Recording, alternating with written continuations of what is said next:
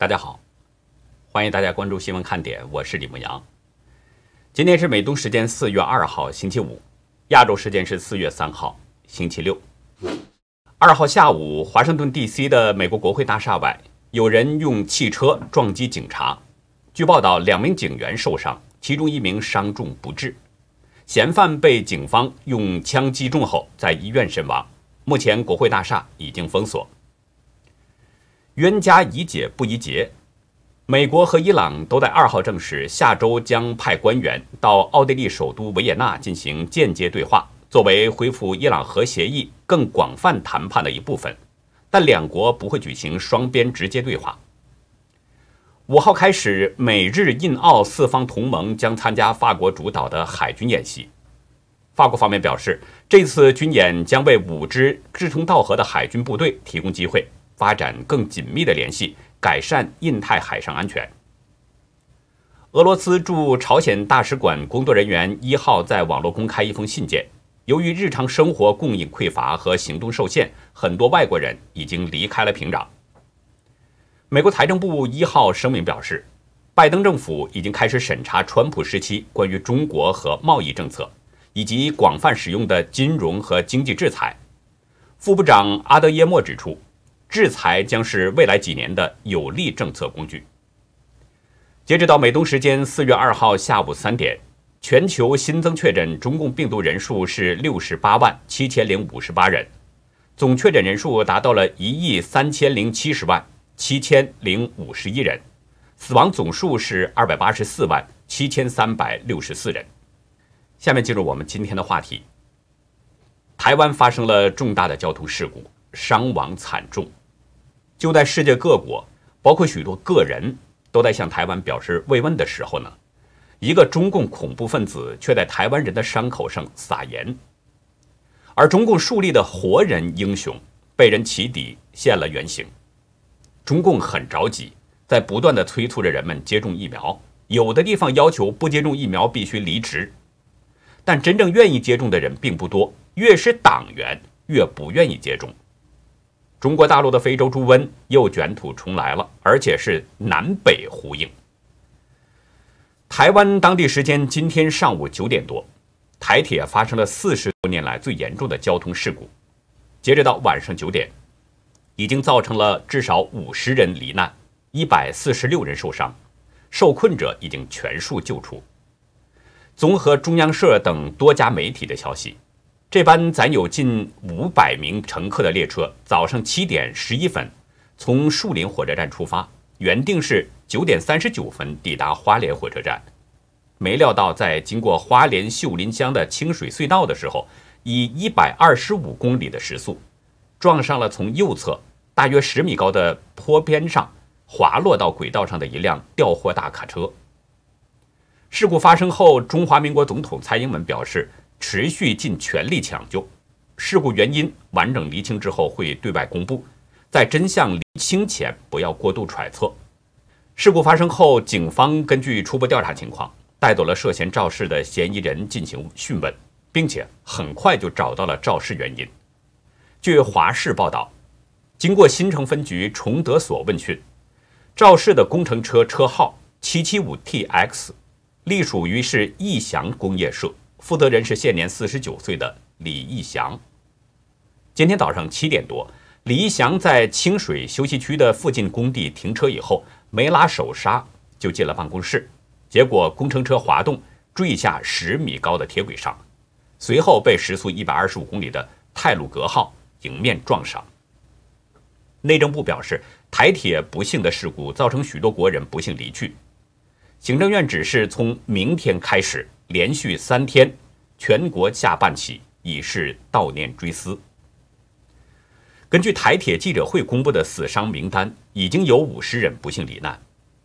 新婚一年多，三十三岁的列车司机袁春修，还有随车的机务员江佩峰已经殉职了，还有四十八名乘客，其中包括一名是法国人，最小的死者只有六岁。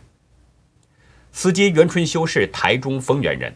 市长卢秀燕接获消息之后，当晚就赶到了袁家去慰问，并且送上慰问金。她抱着袁妈妈，表示台中政府会帮助家人渡过难关。袁妈妈在感谢市长的同时，对儿子发生意外是相当痛心。她说：“希望儿子没有痛。”据了解，发生撞击后呢，列车车头是严重破碎，冲入隧道之后又强力撞击到隧道壁，导致各节车厢出轨、倾倒、打横，车厢破碎。特别是第五到第八节车厢严重变形，伤亡非常严重。第一批进入隧道车厢的秀峰分队小队长丁建立表示，这是他生平见过的最严重的一次交通事故。车厢内曾发生人叠人的状况，因此很多人可能是被压迫致死。救难员搬开扭曲的椅子时，看到一位父亲紧紧抱着自己的孩子，尽管两个人都没了呼吸。但是父亲仍然不松手，令人十分动容。同样是第一批抵达现场救援的台湾红十字会救灾队员林启峰形容，灾难现场如同人间炼狱。进入车厢，发现不仅椅子变形，东西洒落满地，而且地上都是血。救难队员们先循着哀嚎声抢救伤者，能背就背，能抱就抱。林启峰当时只希望尽量的拯救生命，能救一个算一个。有获救的乘客表示，当时列车突然紧急刹车，一直有停顿状况。等到列车停止后，列车长第一时间先疏散了民众，没有受伤的民众就自行走上了公路。另一名乘客忆述，车厢变形卡在了隧道里，撞车当时就停电了，当时整个环境一片漆黑。到处都是烟雾，人们只好靠着手机的灯光寻找出路。这起严重的不幸事故立刻牵动了全世界的心，CNN、路透社、美联社、法新社、NHK 等多家外国媒体都在第一时间以快讯的形式进行了报道。随后，世界各国也都纷纷表达慰问与哀悼。美国在台协会首先在脸书上 po 文，对伤者、罹难者家属。以及受影响的民众致以最深切的慰问及哀悼。文中说，在这个艰难的时候，希望台湾人民都能够得到慰藉和平安。欧洲经贸办事处处长高哲夫用中文推文表示，对事故造成的生命损失深感哀痛，并且向遇难者的家人和朋友表达深切慰问，祝伤者早日康复。此外，英国、澳洲、法国、日本等等也都用不同的方式在表达慰问之意，表示他们的心与台湾人民同在。包括中共国台办也在新闻稿中表示哀悼和慰问，还有很多的个人，像艺人宋逸民、白嘉琪，还有金曲歌王王洪恩等等，也纷纷表示慰问，祈求神的保佑，使所有伤害降到最低。尤其值得一提的是，有情有爱的香港知名艺人杜汶泽。杜汶泽在脸书表示，向台铁事故死难者家属做最深切慰问。他说：“现捐出一百万新台币给死者家属，愿死者安息，生者平安。”他还说：“一方有难，八方支援，感谢过去台湾人对香港的支持。”这则 po 文贴出不到半个小时。已经有一万多人按赞。有一位大陆的朋友呢，在微博中表示，看到这新闻，不知道怎么表达自己的心情。这是生命，不分国籍，愿逝者安息，死亡人数不要再增加了。微博中同时说，也愿大家做个人，积点口德。像这样的帖子，在微博上还有很多，这是人性的体现。人心都是肉长的，在灾难面前，人们都有同理心。我说过，哪里都有好人，也同时都有坏人，即使是在中共的统治区也是一样。我不确定这位网友劝一些人积点口德是在指向谁，但显然他可能看到了一些不好的帖子。我也看到了这样的一个帖子，有一个叫赵胜业的微博用户，他写了一段话，我完整的读给大家听。他写道：“台湾这列车谁敢坐呀？有台湾的朋友告诉我，这列车偷工减料的厉害。本来一个门的造价给了十万新台币，可是到了采购官员那里，直接扣掉了一半，揣兜了。采购业务员再拿两万的回扣，最后企业收到的钱连三万都不到，没办法，只能从钢板质量上找，不但厚度不够，就连硬度也都掺了水分。就这种现象，岂止是车厢，现在出事的隧道和钢轨也都有说不尽的内幕故事。不然这次能被小小的工程车轻轻的一撞就车毁人亡了吗？哎，开了这么久才出事，已经很幸运了。今后大家都离台铁远点吧，至少不至于没命啊。我不清楚大家听了这个有什么样的感觉，我是觉得这个人就是个人渣。全世界都在向台湾表示慰问，向死者表达哀思。咱们别管中共国台办他是真的是假的，他也做出了这样一个慰问的姿态。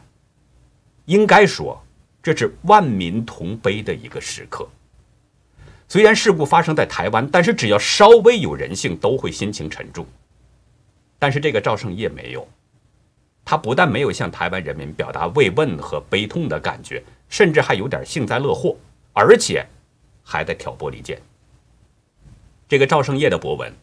主要说事故的原因呢，就是列车偷工减料，声称采购官员把车门的造假十万新台币扣掉一半，然后采购员又拿走两万，造成企业连三万都拿不到，只能从钢板的质量上找气儿。大家知道，在中国大陆，这种偷工减料、克扣钱财的事情不新鲜，只要花点钱，让中共的官员个人中饱私囊，就可以睁一只眼闭一只眼。所以，中国大陆各地都有数不清的豆腐渣工程、豆腐皮儿工程。但是，台湾是个自由民主社会，所有为国民做的事儿都会接受立法院的质询和监督。对列车这种涉及国计民生的事情，台湾朝野都非常的看重。只要发现任何蛛丝马迹，都会被议员们追问个底儿朝天。怎么可能会出现赵胜业说的情况呢？另外，泰鲁格号。是台铁2006年从日本引进的 TEMU 一千型列车，是日立公司的产品。在日本铁道迷的眼中，泰鲁格号是日本 JR 九州海鸥号和音速号的兄弟车。日本也是一个自由社会，官员也都是民选官员。日立公司是日本的老牌企业，同样非常重视产品的质量，也非常看重生命。他们怎么会在这种事情上做手脚呢？很显然，这个赵胜业是在泼脏水，试图要挑拨台湾与日本之间的关系。他的这个博文是相当恶毒，是在台湾人民的伤口上在撒盐。所以我看到有不少人在他下面斥骂他没有人性，早晚遭恶报。其实不用诅咒他，他是非常可怜的。今年除夕的当天，他在微博上就自曝遭遇了一场严重车祸，在等红灯的时候，车子被别人追尾，被撞出去六十五米，撞断路杆才停下来，造成他面部多处骨折，全身淤青，只能躺在病床上。我倒是希望他接受前面那位网友的提醒，积一点口德。这个赵胜业是什么人呢？去年九月份，我在节目当中呢曾提到过他一次。当时正是美中对抗升温的阶段，赵胜业呢在微博中说：“如果中共引爆几千枚核弹，在毁灭世界的同时，就可以间接的毁灭美国。”这个赵胜业设想了三种毁灭地球的方式：一个是在太平洋引爆装满核弹的核潜艇，让巨大的海啸淹没地球；二呢是在喜马拉雅山引爆千枚核弹，改变地球公转轨道。三是在四川盆地地下引爆，引起地心塌陷，灭绝世界。从他的这些狂言当中，你可以看到他有多邪恶。这就是一个唯恐天下不乱的邪恶恐怖分子。但这个人呢，他却有多个惹眼的头衔，比如中国计算机学会成员、IEEE 会员、ACM 会员、中国九三学社社员、沈阳工学院教授。沈阳工业大学特聘教授，中国普通干部学院学员，中共黑客组织中国红客联盟的发起人之一。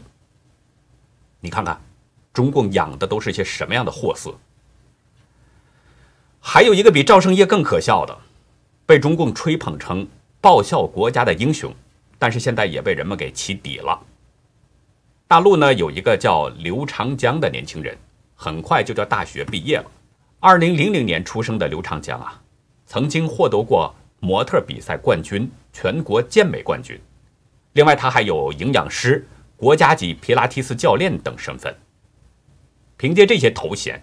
他成了杭州一家经纪公司的签约艺人，艺名叫刘楚瑶。他经常参加一些商业演出，还有综艺节目演出。同时呢，他还经常在抖音直播，拥有十万多粉丝。综合起来，这个刘长江的年收入有六十多万元人民币。这样的收入在中国大陆呢，并不是很多。即使说不上是高薪阶层，起码也是中高阶层。但是一个多月前，刘长江想去当兵了，而此时他还是签约艺人。为了解除这个合约呢，他就卖掉了新跑车，用这笔钱支付毁约金。刘长江的这个事儿，似乎被中共看到了宣传点。中共的央视、新华网等等，包括现在有很多的媒体，都是在大肆对他进行吹捧，声称在刘长江的心中一直有一个军旅梦，还说。刘长江的父亲曾是一名军人，刘长江从小就听着军人的故事长大。比起做网红，成为一名军人是更有价值的人生选择。等等等等。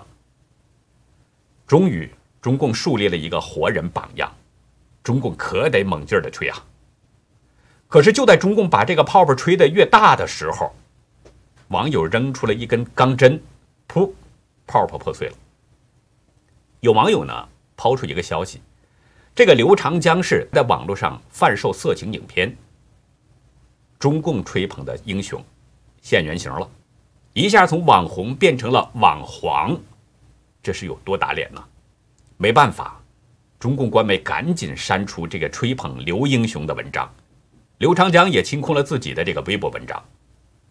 大陆网民表示，最初发布报的中新网已经删了，他翻车了。是个网黄，央视新闻公号发了之后秒删，就是因为这个。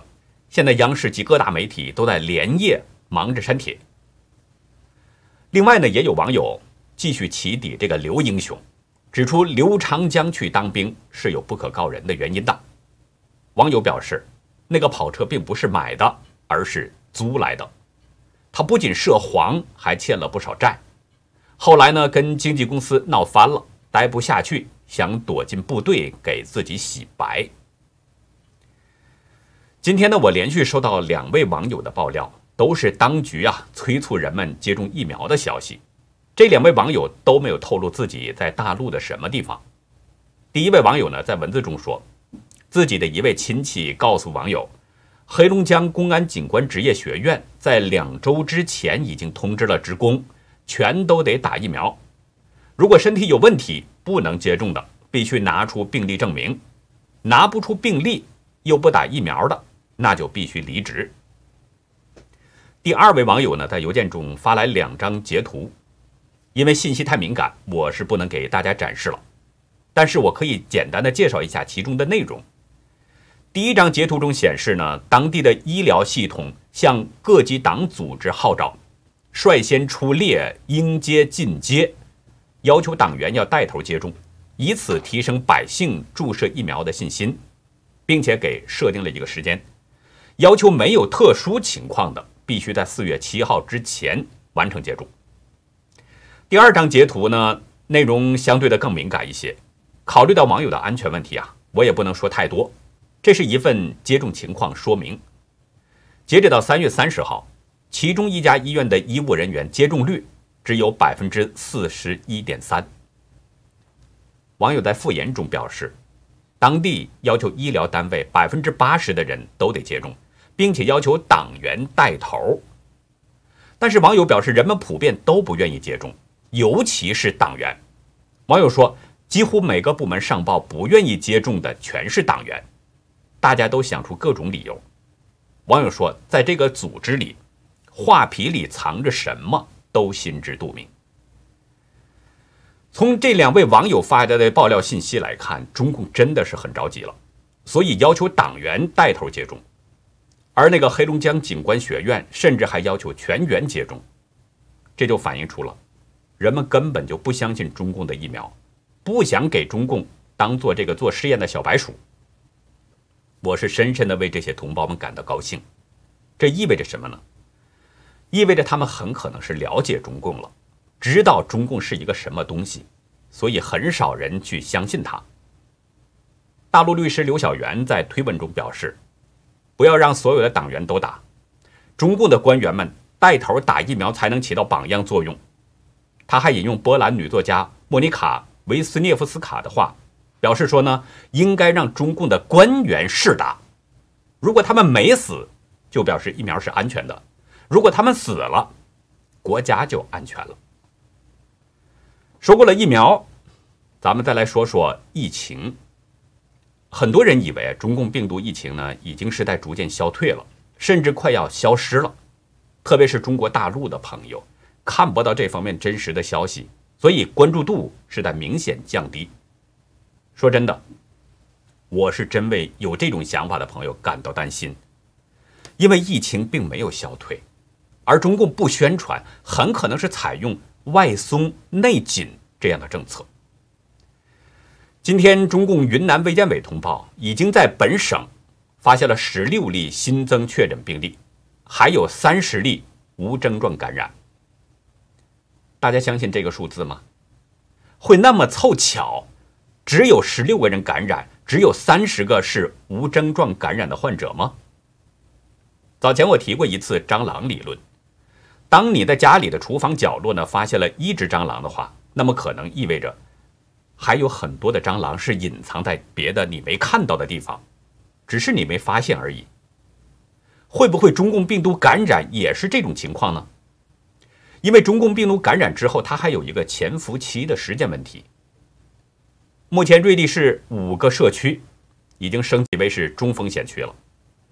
有一位化名叫李亮的当地民众告诉大纪元，从一号下午，城里就严了，村子所有路口都封了，全部封掉了。鉴于中共一贯隐瞒真相，所以对他通报的这个情况是很值得怀疑的。他现在会不会是外松内紧呢？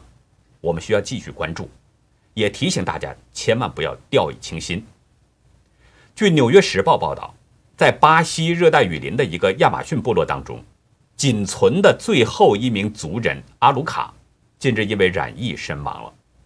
随着他的离世，这个朱马部落成了世界上第一个因为疫情灭亡的民族。朱马部落是亚马逊部落当中的一个分支。18世纪的时候，人口曾经有一万五千人，但是因为疾病侵袭，还有被外来者屠杀，到1964年。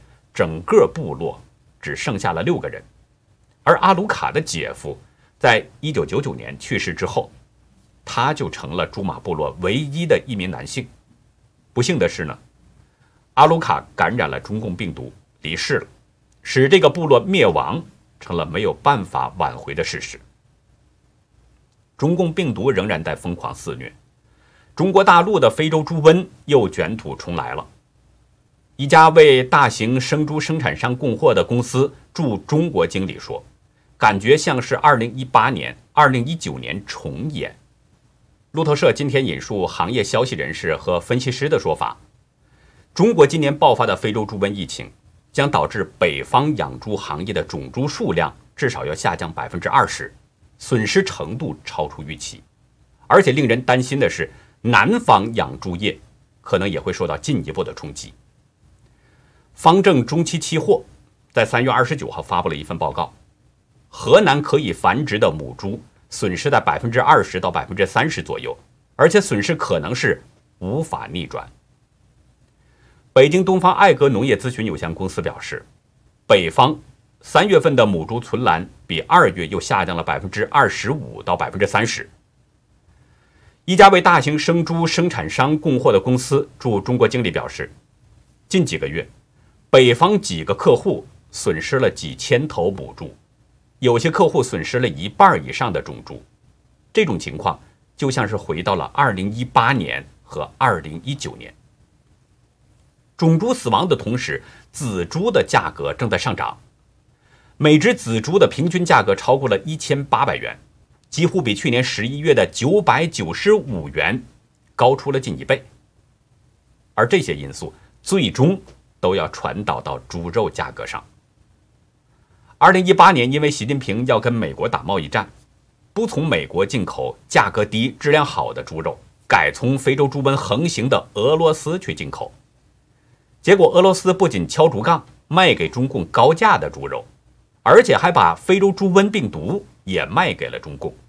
随后，中国大陆就全面爆发了非洲猪瘟，导致中国养猪业的生猪存栏数量是在一年之内损失一半，生猪减少。直接导致猪肉的价格蹿升，兜里没有多少钱的百姓纷纷的抱怨是吃不起猪肉了。那好，以上就是我们今天节目的内容了。如果您喜欢新闻看点的话呢，请别忘记点赞、订阅，并且尽可能的帮我们把这个频道转发出去，因为真相对每一个人都是至关重要的。老人们常说呢，善念结善缘，恶念结恶缘。有的时候，人的一个想法不同啊，真的会改变一些结果。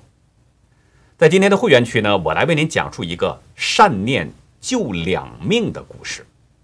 欢迎大家到优乐客会员区了解更多。好的，感谢您的收看，再会。